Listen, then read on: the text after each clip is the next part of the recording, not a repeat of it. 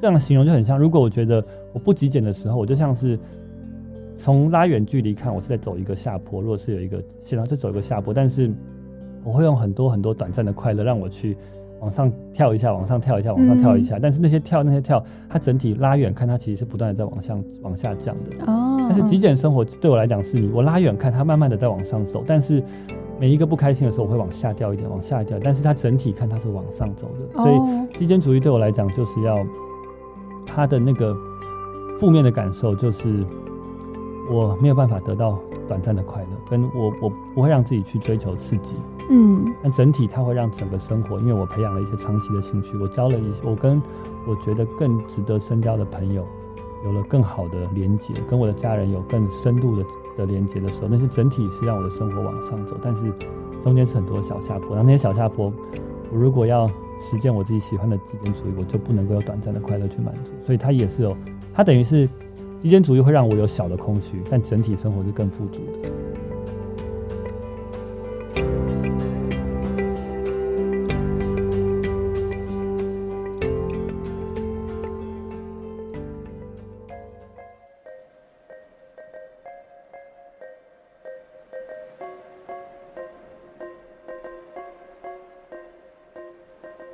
嗨，欢迎收听那个自己，我是 Athena。在那个自己这个节目里面，会和你聊聊自我优化、自我照顾以及自我认识的主题，希望能够陪伴你在忙碌与烦闷的生活中，重新找到内在的宁静，看见自己最美丽的模样。Athena 希望透过这个节目，打造理想自己研究室，分享各种优化自己的心法与知识。如果你希望成为一个更好的自己，那就千万不要错过这一集，并且帮我按下订阅哦。今天这一集，Athena 邀请到 Podcast 节目 B 六一二的平安 Kevin 来到节目上，和我们分享最近很火红的极简主义。极简主义呢，Athena 认为是一种生活哲学，透过实践更少但是更好的精神，来帮助我们获得更有品质的生活，减少不必要的烦扰。Kevin 呢，本身也在推广极简主义的理念。今天就要和 Kevin 一起聊聊，Kevin 眼中的极简主义是什么？要如何开始极简？以及极简的路上可能会有哪些收获或挑战呢？让我们一起听下去吧。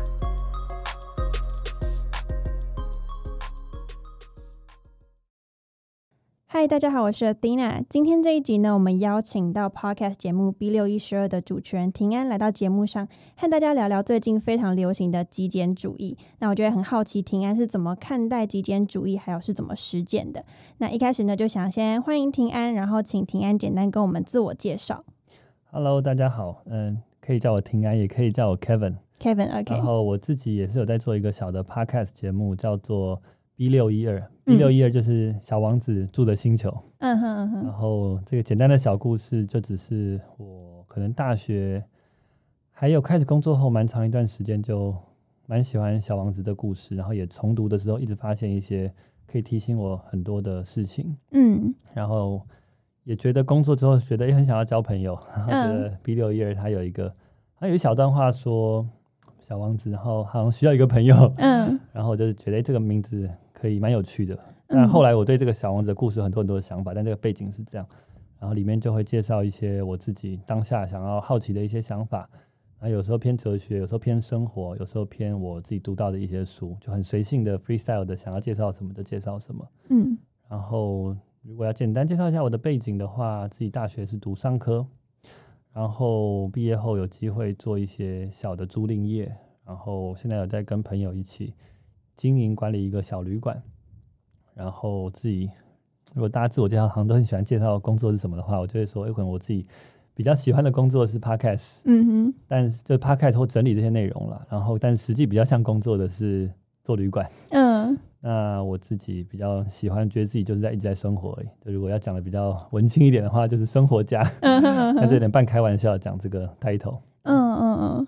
哦，所以就是其实目前除了在经营旅馆方面，就是还有就是 podcast 节目，然后自己是比较偏好 podcast 这一块。嗯，对，但对我来讲，podcast 我喜欢的点不一定是这个产业，主要是呃做这些内容的时候，让我觉得嗯算是相对的有成就感，然后思考的过程也帮助我很多，所以我比较能够相对于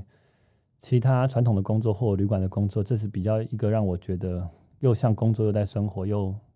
这工作本身就带给我很多快乐感的一个工作。对，然后 podcast 刚好是一个很好的媒介，因为可能以前人家觉得最最最以前，如果你有很多想法，你必须要当一个作家，作家很难做。那在可能三五年前或五到十年前，可能要当一个 YouTuber，嗯，那要露脸。那我觉得我也没有很喜欢露脸，但现在刚好有一个这样的平台，我觉得哎，蛮适合我想要分享一些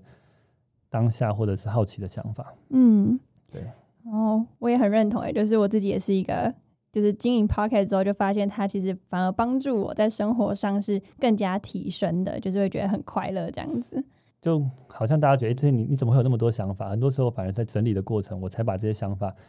更精简，然后用这些我路过的 Pocket 来鞭策我自己之后的生活。嗯，对，就是一个互相成长的感觉。嗯，那我自己也会听那个听安 Kevin 的 Podcast 节目，然后我觉得就是听安常常可以用很。简短的话语，然后就会把很多重点的精华都讲完。就是像如果听我节目，就知道我就是废话连篇这样的，很长。但是 Kevin 就可以用很精简的方式去讲出一些我们可能要花很长的一段时间才能够发现的一些启发点呢。就是 Kevin 都可以很简单的帮我们整理出来，所以我就觉得。听 Kevin 的 podcast 其实非常的有收获，这样子，嗯，就大家可以去听听看。好，那我记得在啊 Kevin 的 podcast 里面有一集就是讲极简，那今天呢就是想要来跟 Kevin 聊极简的这个部分。一开始就是想先请 Kevin 可以跟我们简单的分享一下极简主义是什么吗？好，首先极简主义是什么这个问题，嗯哼，就它是可以很个人的东西，所以我只能分享它对我而言，我自己会怎么去看待这个东西。那极简主义对我来讲，很长一段时间，好像这短的话三到五年，好像就非常非常的流行。然后最常看到大家就会说是少即是多，所以我自己可能对极简主义有很多抽象跟应用的想法，但我就想用少即是多来去延伸。那我以前就会觉得，在我觉得比较有喜欢这个主题之前，我以前觉得少即是多是一个好像是一个很自我安慰的想法，就是哦，我不能拥有很多，那我就拥有少一点就好，然后。然后是有一点委屈，但是我觉得我后来去认真的去看，然后了解之后，我觉得到底去看这个文字，是他他好像我们如果很表面的去看，他就是玩一个文字游戏，就是啊少其，但是认真的看到底少了什么，多了什么，我觉得他是在这个当代社会下，我们他觉得我们当代在追求的东西需要少一点，可能就是物质或是金钱，或者是一些感官的刺激要少一点，那多到底是多什么？很多时候，我觉得在我自己的主观经验或我观察到我比较喜欢的多，就是多了很多精神上面的的富足，嗯，或者是人际关系，或者是个人的兴趣或个人的爱好，或者是一些平静的感受，可以是很个人的东西，但它很注重是个人，然后是有思考的一些东西，你可以变得更多。然后比较少的就是可能那些物质或者是一些感官的刺激。当然，也有可能有些人他这是很个人的。如果有一个人他每天都飘忽不定，然后每天就觉得好像要飘走的那种感觉，对他来讲，可能他的极简主义就是需要少一点在精神上面的追求，而多一点多一点在物质上面的实际感。嗯，所以少即是多，我觉得是一个很大的一个主题，可以去切入什么是极简。所以极简，我觉得就是你会发现，你生活中有一些地方，你少少花一点心力，然后多一点思考，到底什么对自己是正最重要的，然后多在一些地方做栽培。所以这个少即是多，我觉得是可以。这样应用，然后它绝对不是一个会让你东西变少的一个过程，它一定是会让你这些地方少，然后有一些地方会多。然后我觉得我前面有讲到说，啊，我一开始觉得这是一个好像有点委屈的方式，但我认真自己执行，然后认识了之后，我觉得极简是一个反而是一个善待自己的方式，它会让自己变得更快乐，然后在很多地方变得更富足。然后它其实是一种很积极的生活方式。很多人会觉得啊，你就是什么都不买。然后什么都不做，好像是一个很消极面对一个，好像觉得啊你赚不了钱，所以你需要买很少东西。但我觉得真的认识很多极简主义者的生活，或看那些纪录片，你就会知道这些人是非常积极用心的在生活，然后对自己非常非常好的。其实他们好的方式不一定是主流媒体上那些买东西、吃东西、吃喝玩乐，嗯，然后他也是一个很有思考的生活方式。很多时候我觉得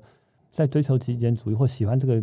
这个东西之前真的就是好像没有太多的思考，然后就跟着这个主流的社会，叫你要努力的工作，然后工作就是要享受，这套出国旅游，然后拍照打卡，然后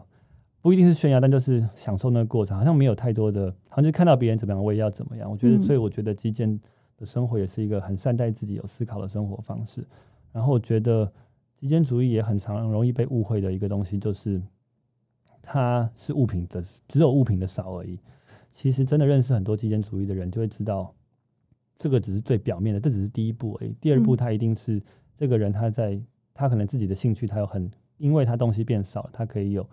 更多的时间栽培在他的兴趣或他的朋友人际关系。嗯，我觉得很多时候极简主义对我来讲是不只，绝对不只是物品的极简而已，但很多时候是这个是只有被大家看到的东西。嗯，的确，好像现在极简主义大家讲到的都是要丢东西啊，或是少了一些啊，或者第二层可能就是数位极简好了。就是目前最多听到的极简，很多还是这种比较物质层面的。对。但是至于啊，可能刚刚说精神上、形式上的这种，好像就是比较少被注意到。对。而且像刚刚庭安有讲一个东西，我觉得讲的蛮呃启发的嘛，就是你说其实你少了某些东西，你。相对的也会多了一些什么，所以极简主义并不是一直追求少的一个过程而已，而是依照自己的一个需求去看，说在自己的需求底下，我的需要接下来想要增加的东西是什么，而不是一昧的把某个东西减到最少这样子。对，哦，对，就是如果你单纯的只减少的话，你的生活就会变得。如果我 OK，如果我今天是一个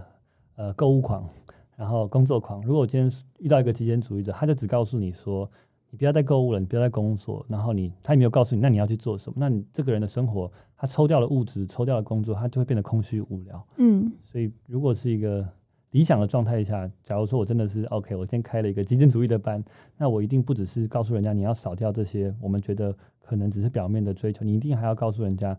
你要用什么东西去取代，因为我们一天还是有二十四小时，还是有一辈子要过。嗯，还是要找到，我们一定要让你变得更快乐，还是要找到东西去填补。只是我们认为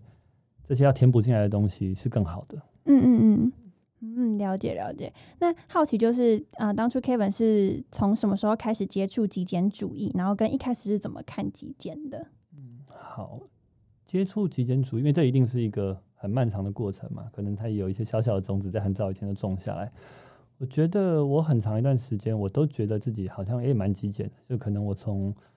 嗯学生的时候，我就好像衣服啊，就都都穿很简单的，然后都很少，然后也不太喜欢购物，可能就觉得不太懂为什么要做那些事情。但是我也觉得那时候我不是一个极简的实践者，因为我家里很乱，嗯，然后我觉得我生活我有时候也乱七八糟的，然后也搞不清楚自己的兴趣。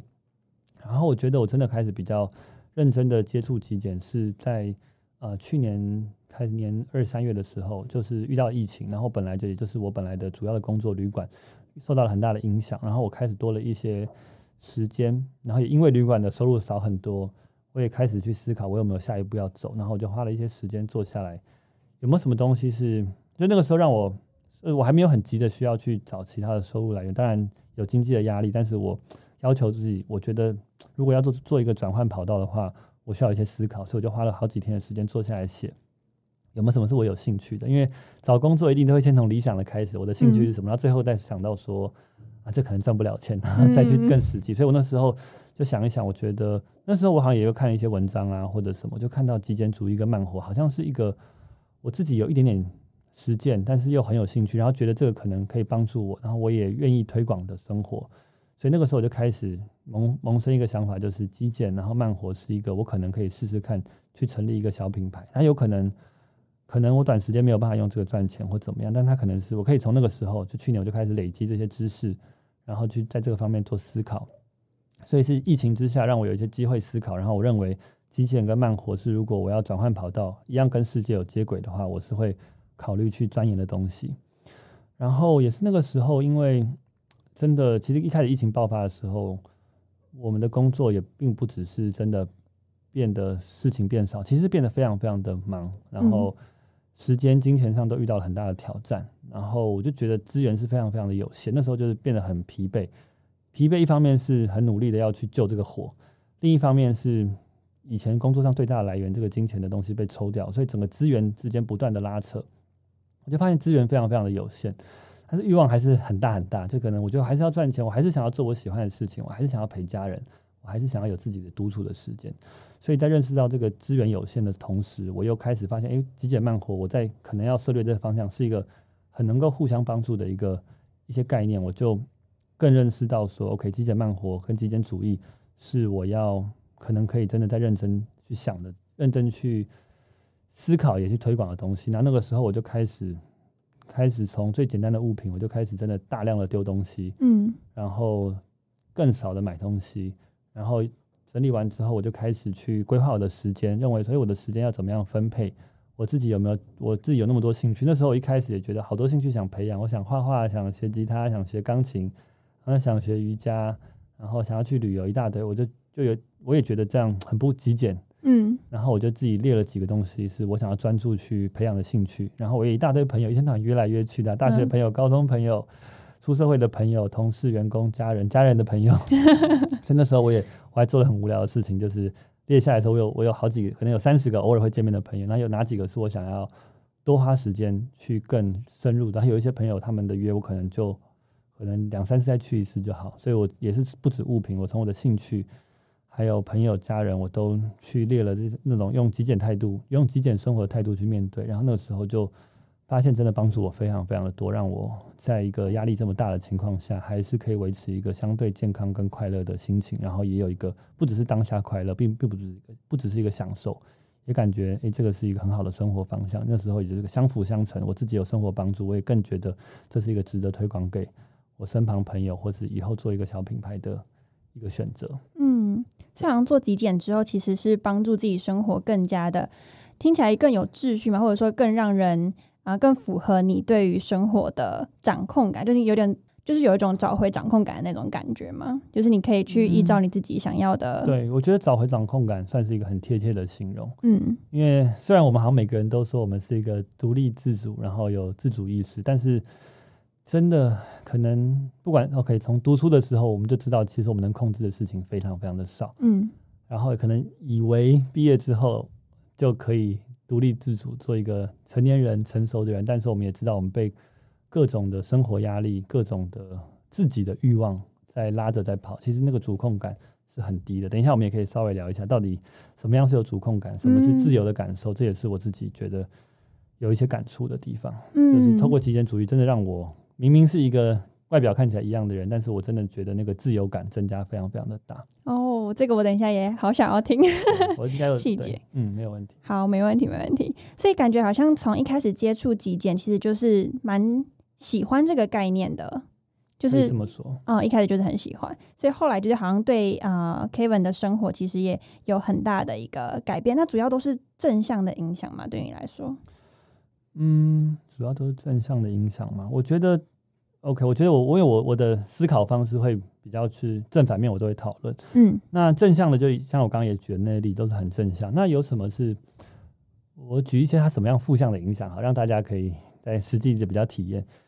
第一个负向的影响就是它短暂的快乐会少很多。嗯，就是它那种，因为我觉得在这么在我我自己也绝对不否认我们活在的时代，或者是这整个世界，或者是。人的生活，不管是以前、现在，或者是未来，就充满了痛苦，跟充满了很多让人觉得很沮丧、很忧郁的事情。所以，我觉得那些东西，我们真的会很自然的，会找很多短暂的刺激去满足、去去冲消掉那些不舒服的感受。但是，极简生活，它，我觉得至少我认同的，跟我喜欢的，就是要拿掉那些很短暂的刺激快感，然后去追求一些。去追求一些你有觉得长期会让你真的成为一个更健康的人，或者是你更喜欢自己的人，所以我觉得他短暂的快乐少很多。然后你没有一个，你就他等于就不让你去拿一些随手可得的快乐。可能我今天很忧郁的时候，我没有极简主义不会让你我自己喜欢的极极简主义或我自己执行的，就不会是说那我就去喝一杯酒，嗯，或者是我就去购物。所以，但就是必须要面对那个当下的那个。空有一点空的感觉，然后去尝试找一些相对积极的方式去建，就建立一些更长期的快乐。我觉得这样的形容就很像，如果我觉得我不极简的时候，我就像是从拉远距离看，我是在走一个下坡。如果是有一个线，然后就走一个下坡，但是我会用很多很多短暂的快乐让我去往上跳一下，往上跳一下，往上跳一下。但是那些跳那些跳，它整体拉远看，它其实是不断的在往上往下降的。哦。但是极简生活对我来讲是你，我拉远看它慢慢的在往上走，但是每一个不开心的时候我会往下掉一点，往下掉，但是它整体看它是往上走的，所以极简主义对我来讲就是要它的那个负面的感受就是我没有办法得到短暂的快乐，跟我我不会让自己去追求刺激，嗯，但整体它会让整个生活，因为我培养了一些长期的兴趣，我交了一些，我跟我觉得更值得深交的朋友有了更好的连接，跟我的家人有更深度的的连接的时候，那些整体是让我的生活往上走，但是中间是很多小下坡，然后那些小下坡，我如果要实践我自己喜欢的极简主义，我就不能够有短暂的快乐去满足，所以它也是有，它等于是。极简主义会让我有小的空虚，但整体生活是更富足的。就我觉得你刚刚的譬喻好具体哦，而且就是我非常能够感受，因为我大概去年也是，呃，真的是也是用极简的概念在生活，然后就有像你说的感觉，好像整体生活是比较平淡一点的，但是其实整体来看，你却没有那一种会瞬间的整个大的往下掉，然后就好像一直要往下坠的感觉，但是你整体都可以维持在一个水准之上。对，然后就是这样一点点、一点点改变，然后到现在呢，就会觉得生活可能没有什么，就像你刚刚说很大的刺激，但是心里是很富足的这种感觉，踏实。嗯。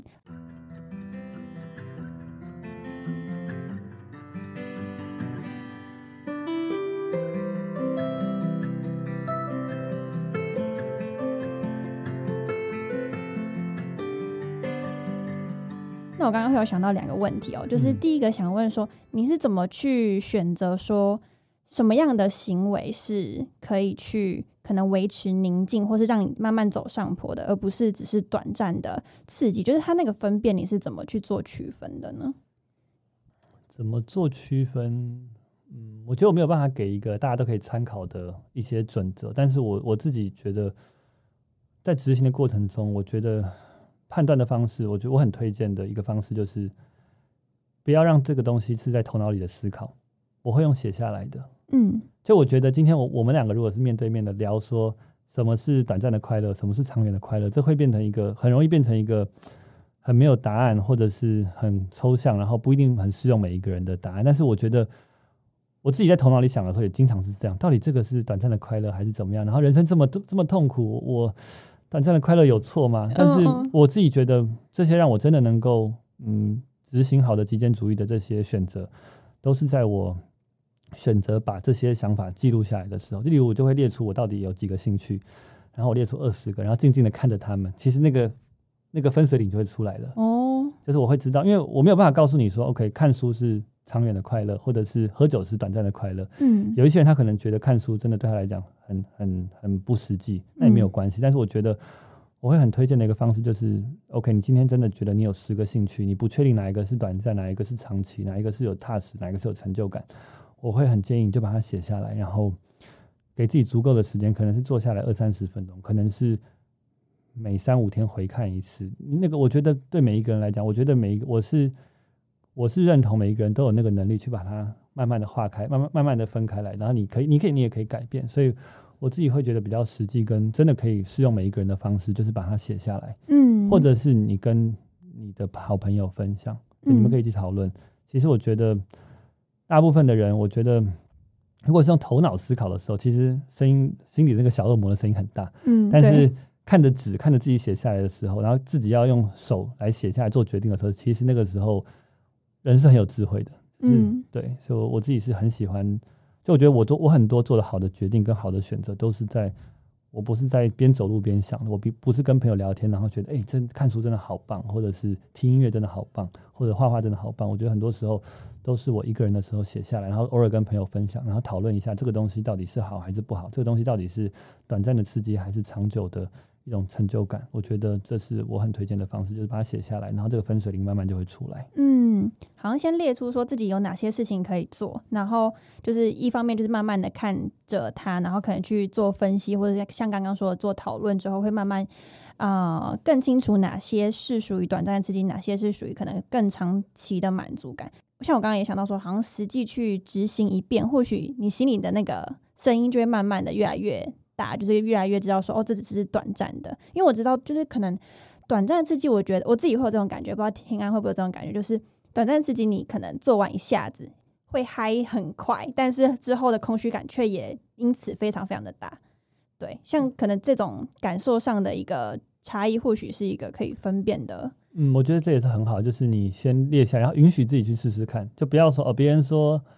别人说看书很好，你就你就去做，你也可以自己做做看。真的觉得，例如有些人他真的觉得注意力不集中，他觉得电影他觉得 YouTube 才是他最好的吸收方式，那也没有关系。但是，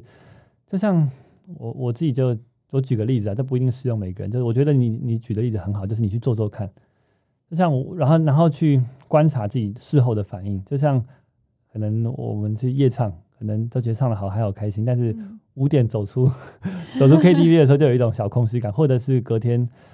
隔天很宿醉起来的时候，那个空虚感，我觉得是很踏实的，很很真实的感受。然后你如果你有一个，例如说你已经写下来了，你有在追踪你自己，在想要去评断哪一些是短暂的刺激，哪一些是长久的满足的时候，就那个时候你有做过了，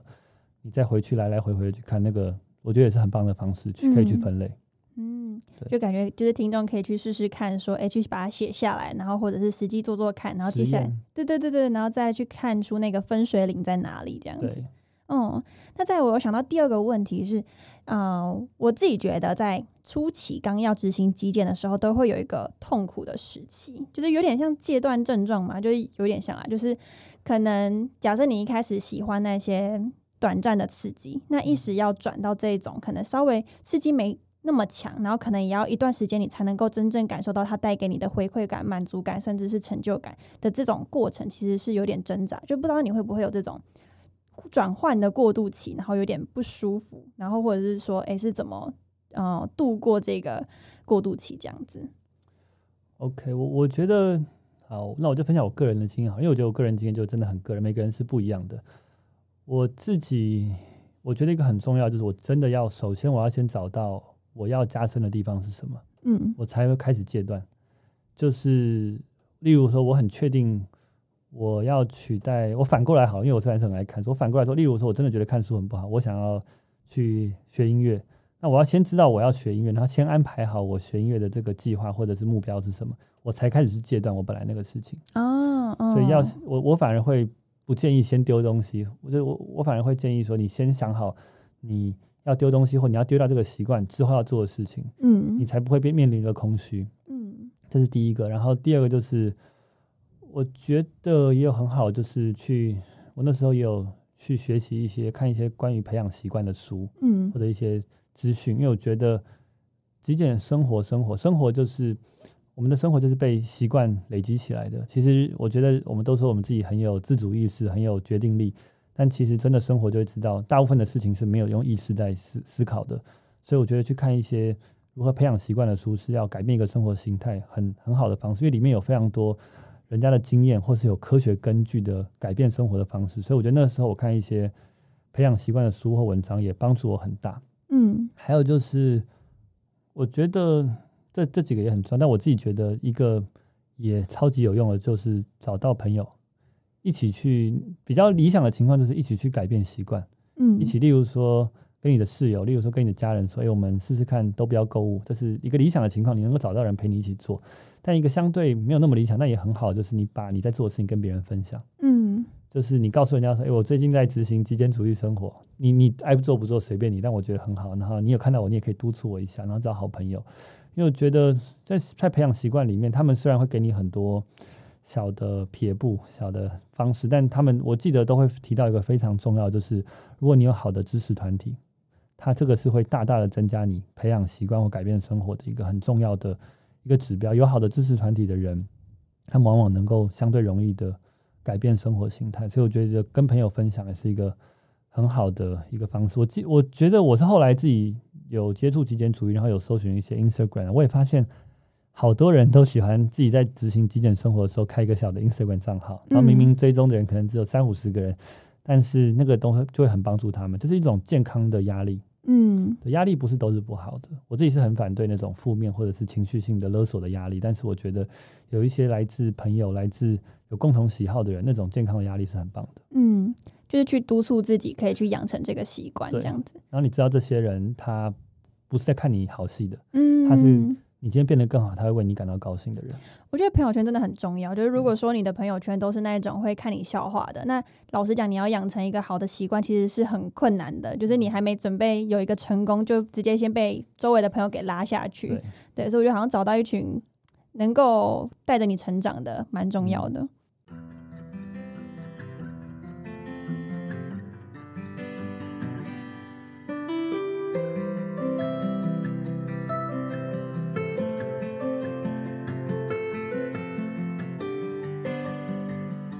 接下来呢，就是想问说，就是在你节目谈极简那一集里面有讲到，就是你说极简主义只是时代性的产物，不是绝对的真理。那那时我看到这句的时候，我觉得非常有意思，就是想要先请听安可以跟我们分享说，为什么你觉得极简主义只是时代性的产物吗？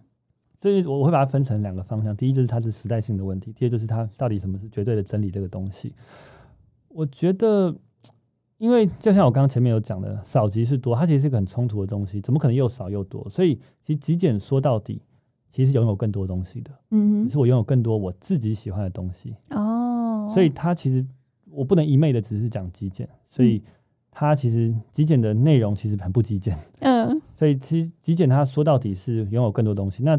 为什么我我要在这个时代，或者说为什么这个时代它值得分享极简主义？就是因为我们人就是。我们眼睛看到这表面的东西嘛，物品。所以我觉得这个时代有一个在信仰极简主义的人，他们相信的东西就是我们在追求的东西是是有点太极端了。就这个物质的，我们太相信物质了，太相信钱就能百分之百的买到快乐。所以我觉得这是有一个时代性的问题。如果今天我们，我举个例子，这个世界上不是不是每个地方都是资本主义，也有一些地方，我举个例子，因为那种很小的村落，他们是。超级超级属灵的灵修的宗教的，嗯，去那个地方，假如说他们是把这个世界放大一百倍的话，那变成一个时代，那个时代需要的可能是物质主义，嗯，那个时代可能需要的不是极简主义，所以我觉得这是很时代性的东西。但是我会想讲这句话，我觉得这可以推到另外一个东西，就是到底什么是真理，什么是绝对的东西。我觉得自己觉得有一点可惜的地方，就是。不只是极简主义，还有很多可能社会运动，或者是很多人在推广一些概念的时候，他们都把这个东西当做一个绝对的真理，这就是对的。然后这个东西有几个状况，第一就是我自己，如果如果我认为这世界上有一个真理，或有一个智慧，或者是有一个答案的话，它必须要同时这个如果有个真理，它必须是很多元的，就我必须要看到正啊，真理必须要有思考的，思考怎么来，就是说有正跟反，然后两个东西都被接纳了，它就很多时候我们。小时候我们可能会觉得世界有真理，可能善良啊、正义啊，或者是读书赚钱。但长大我们就会知道，这些东西其实是有另外的一个反面的。那这些反面都有存在的价值，跟它有它有它对的地方。所以如果有真理，它必须背后要有思考，但思考必须来自于我了解到正跟反都有都有好坏。所以如果今天我说极简主义不是绝对真理，就是我也要知道说，其实物质它有它可以买来的快乐。然后在这个角度下。我去探讨极简主义，然后我在中间找到一个平衡，这才是我认为真理有可能会存在的样貌。就是也不是找到一个平衡，然后我们就死守在那个平衡上。是我同时了解两边都有它对的地方，然后我自己的生活也是两边都有。嗯，只是我找到一个可能，我觉得这个时代更要靠近极简一点，人会过得相对快乐一点，或者是这个适合大部分的人。就大部分的人他们现在太追求物质了，所以我觉得这是一个很时代性的东西，是第一个。第二就是我觉得如果不管自己要执行，或者是想要推广的人，不要把它当做一个这是绝对的真理。你可能会自己会很痛苦，因为你自己在执行的过程，你你有一天你会发现，如果就像我刚刚前面讲的，我我不要讲什么少即是多，极简主义就是少的话，那那个人他剩下的必定只有空虚跟无聊。嗯，然后这是第一，你自己会很痛苦。第二就是你在分享的过程，因为就像很多我举例，他假如是形容的比较极端的，就是我死守极简主义这个概念的人，他们其实。就连我们自己喜欢极简主义的人看都会知道那些文章很很偏颇，就是他一昧的在推广极简主义，然后这个是一个状态。第二个状态就是他想要帮助的那些人，其实也帮助不到，因为那些人他们也有他的道理。嗯，所以你不是抱着一个包容的心态，你就是骂对方，就是说物质就是烂，就是就是只有享受，然后就是就是自私，这些我觉得也帮助不了别人。就我自己是那个是我给自己的提醒了，就是那当然很多时候我给自己的提醒是其实是。因为我觉得这里有一点点在，好像在自己在有一些自己的观念，所以我也不敢讲说这是每适用每一个人，只是我自己会一直提醒自己，这是很时代性的，然后这也不是不是绝对的真理，然后这个真的背后必须要思考，思考就是我要了解它有它的当代性，然后它也是有正跟反的，然后我也觉得真的这个这个世界不会有一个终极清楚的答案，嗯，因为我觉得很多极简主义的人，他们真的就把极简主义当做是唯一的。唯一的圣旨、圣旨跟天条在在执行，我觉得这也不一定有不好，但是我自己执行的过程，我知道不只是这个东西，很多这个生活上如果能够我们奉行的东西，它不是一个真的像可以用四个字极简主义，或者是用一个定义就清楚的定义出来的。它它可以是一个，如果今天这个世界上有一个真理，或者是有个智慧，它是一个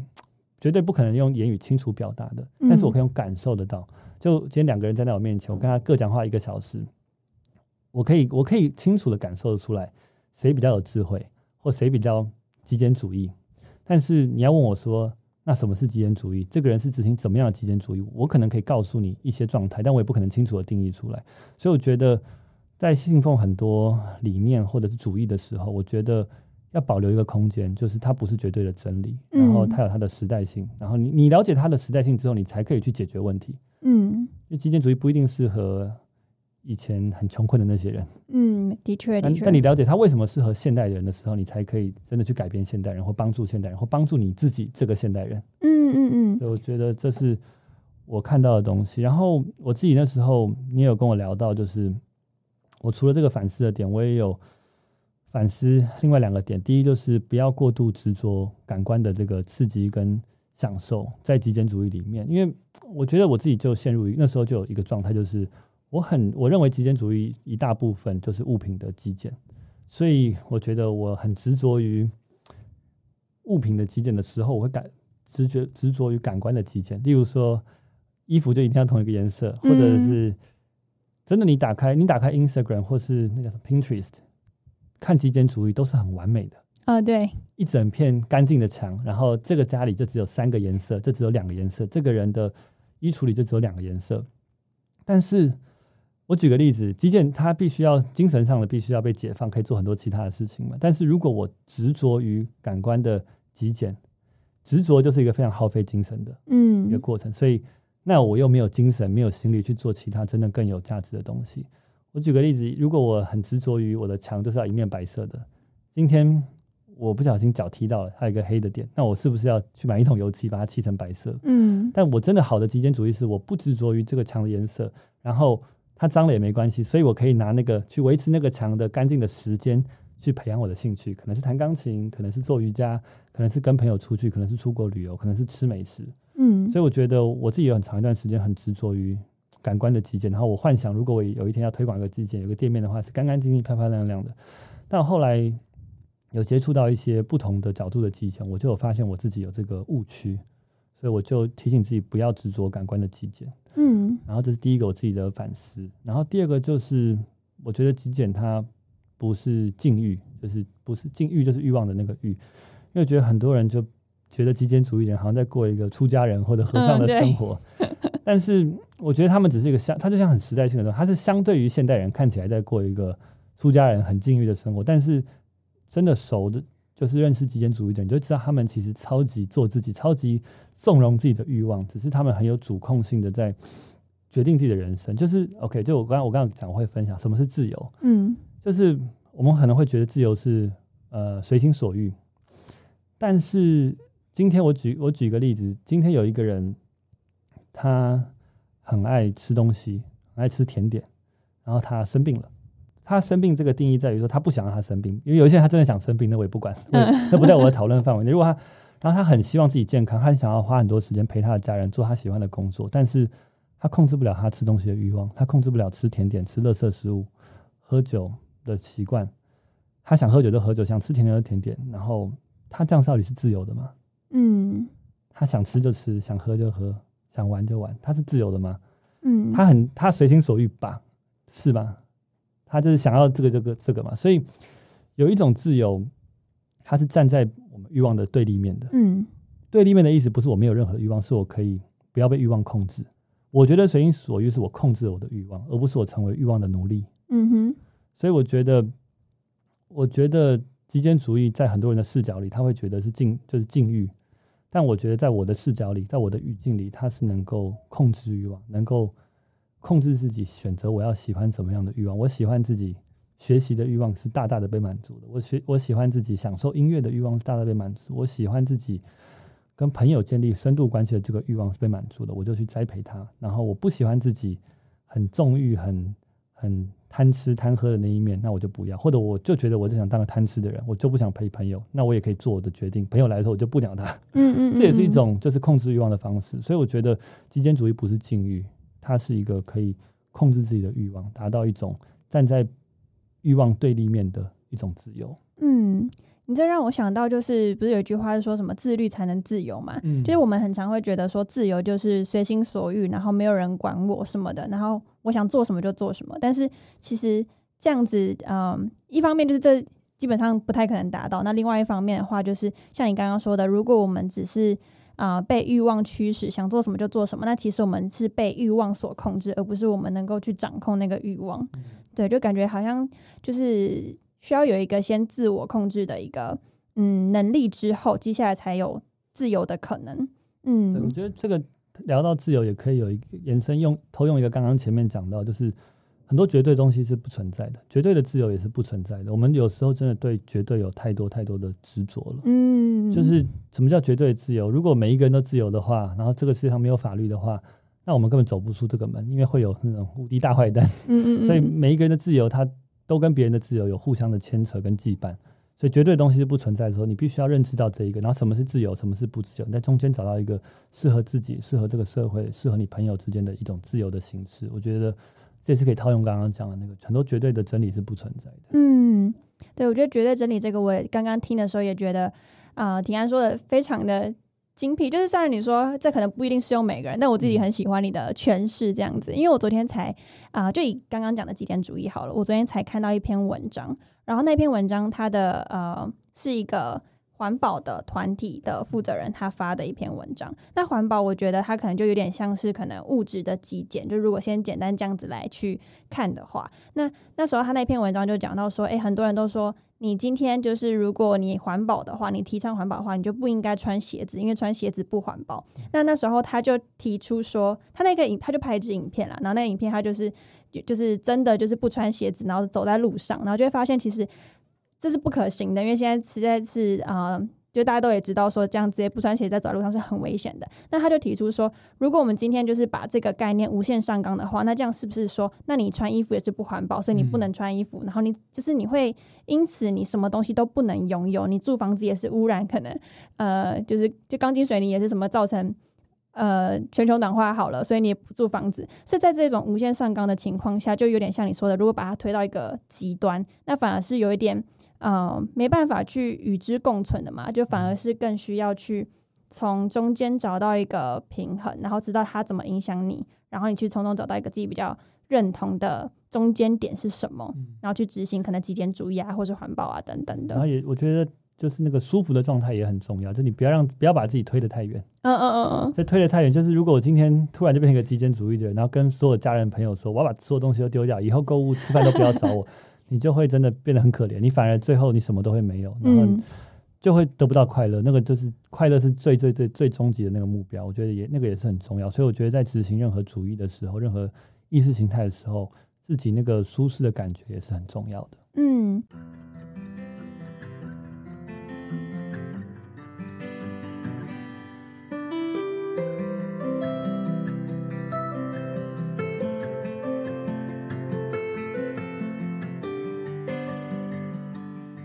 对，像刚刚说，在执行上就是舒适感觉是非常重要。那我接下来也就刚好也想要接下一题问说，如果说听众想要开始执行极简，那你觉得可以从哪里开始？那或者是说，可能你自己在过去执行上有没有遇到什么样的瓶颈？这样子，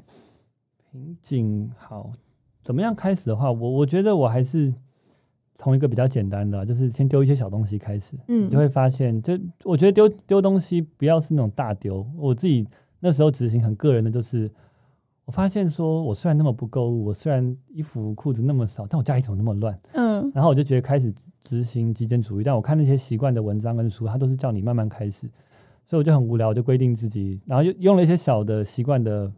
撇步，但那个就是比较今天就不深究。但是我就从一个小的，就我我跟一个小的行为绑在一起，我就说啊，我可能每天洗澡前我丢五样东西。然后丢一丢丢一丢就发现，哎，我家里变干净了。嗯，我就意识到极简主义的好，然后我就慢慢慢开始丢越多东西，然后我就发现，哇，不能乱买东西，不然我丢的这个东西的速度跟不上我买东西的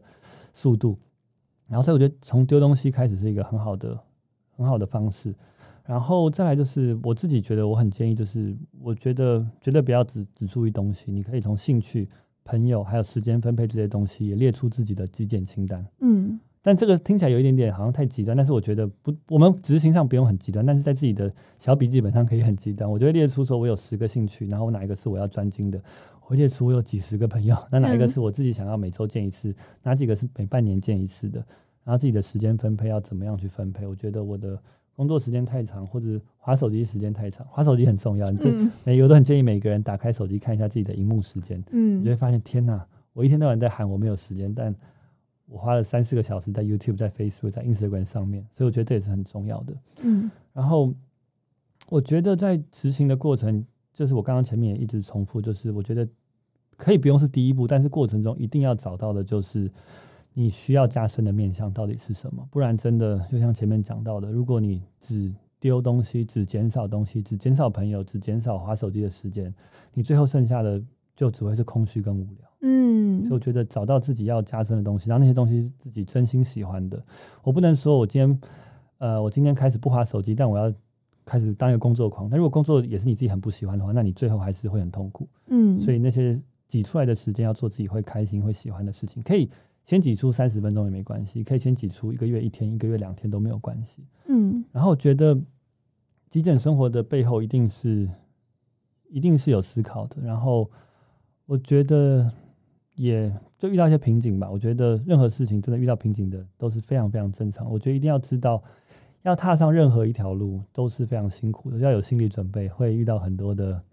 波折。但是就像我们前面刚刚聊到的，就是我们。在做的一些东西，是知道它整条路是往上走的，嗯，镜头拉远了，整条路是往上走的。然后